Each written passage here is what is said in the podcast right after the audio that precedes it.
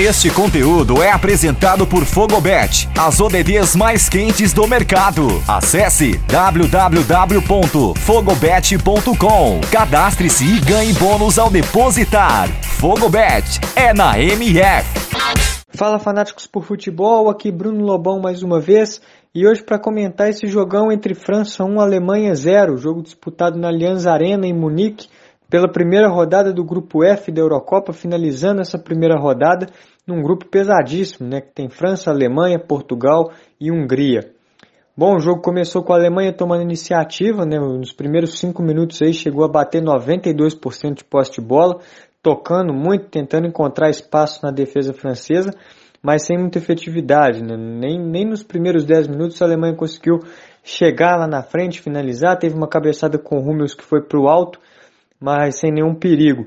A partir daí, dos 10, 12 minutos, a França começou a sair mais, teve uma boa chance com o Pogba dentro da área, depois de uma jogada aérea. O Mbappé também muito bem pelo lado esquerdo, cortando e batendo para uma boa defesa do Neuer, até que aos 19 minutos o Pogba, para mim, um dos melhores jogadores, ou melhor em campo, fez uma jogada muito boa, um passe de trivela maravilhoso, encontrando o Hernandez dentro da área.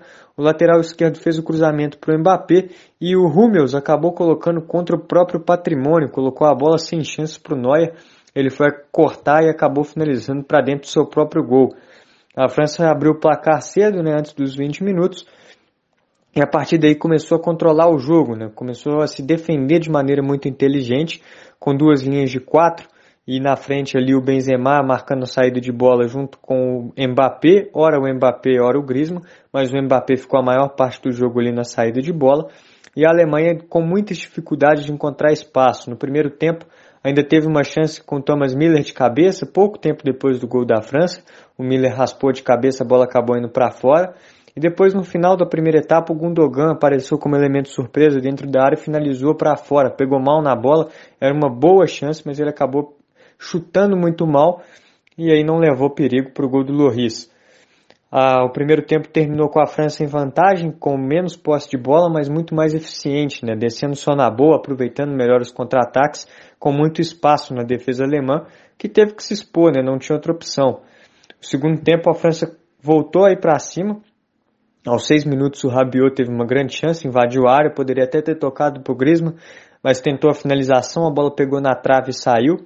E a partir daí a Alemanha acordou para o jogo, né? tentou uma mudança de postura, começou a marcar pressão, marcar alto, tentando recuperar a bola no campo de ataque ainda, mas aí ficou mais exposta ainda ao contra-ataque, né? os zagueiros jogando na linha do meio campo para frente. E aí isso é um prato cheio para Mbappé e companhia, que tem muita velocidade, esse time da França sabe armar o contra-ataque muito bem é uma das principais características desse time. A Alemanha teve boa chance na bola aérea, o Gnabry recebeu um cruzamento dentro da área e acabou finalizando por cima, a chance mais perigosa da Alemanha no jogo.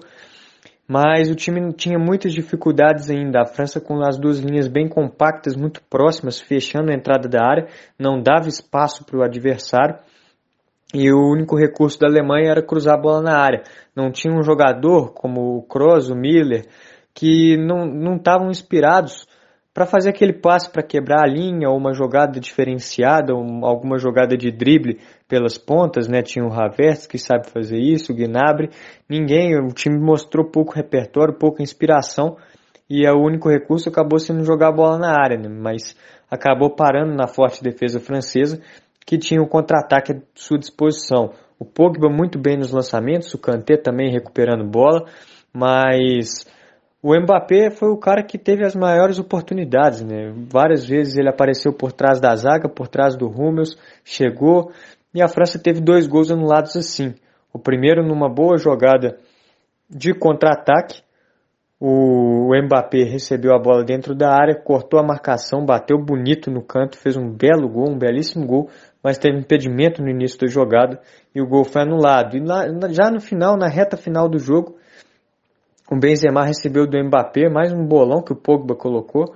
O Mbappé invadiu e rolou para o Benzema, ele encostou para o gol, mas o VAR, aí dessa vez nem foi anulação de campo, o VAR apareceu e marcou o impedimento do Mbappé lá no início do jogado, quando ele recebeu a bola antes de fazer o passe para o Benzema. No final do jogo, aquela pressão descoordenada da Alemanha, né, o time já não tinha mais repertório, não tinha mais toque de bola, virou simplesmente no coração, na base do coração, cruzamento, bola na área, tentativa, chute de longe, mas nada disso deu resultado. A Alemanha é muito pouco contundente, né? não, não conseguiu ser eficiente no jogo e a França só na boa jogando nos contra-ataques. Né? Não foi um jogo de muito volume, de muita intensidade da França, mas um jogo muito inteligente. Né? O Deschamps conseguiu armar a defesa muito bem, postar muito bem as linhas e armar um contra-ataque muito poderoso, né? muito veloz com os jogadores que tem. E a Alemanha acabou faltando futebol. Não, não me agradou a formação inicial com o Gnabry jogando centralizado. É, poderia usar o Timo Werner nessa função, até mesmo o Havertz ali como um falso 9, mas a escalação do Joaquim Low não foi a melhor para o jogo de hoje contra um rival fortíssimo. Agora a França já tem três pontos, muito bem colocado no grupo, e aí pega a Hungria na próxima partida, podendo já garantir sua classificação em Budapeste na próxima rodada. E agora a Alemanha vai ter que jogar a vida, né? Pega Portugal, um adversário duríssimo que venceu na estreia a Hungria por 3 a 0, já tem saldo de gol, já tem três pontos, e a Alemanha vai precisar de pelo menos um empate para poder levar essa vaga aí para a última rodada, né, quando enfrentar a Hungria e tentar classificar ali talvez como um dos melhores terceiros colocados. Um jogo ótimo da França e um jogo que faltou futebol. O Joaquim Low vai ter que rever alguns conceitos e tentar melhorar essa Alemanha para não cair, né, não dar mais um vexame de cair na fase de grupos dessa vez da Eurocopa.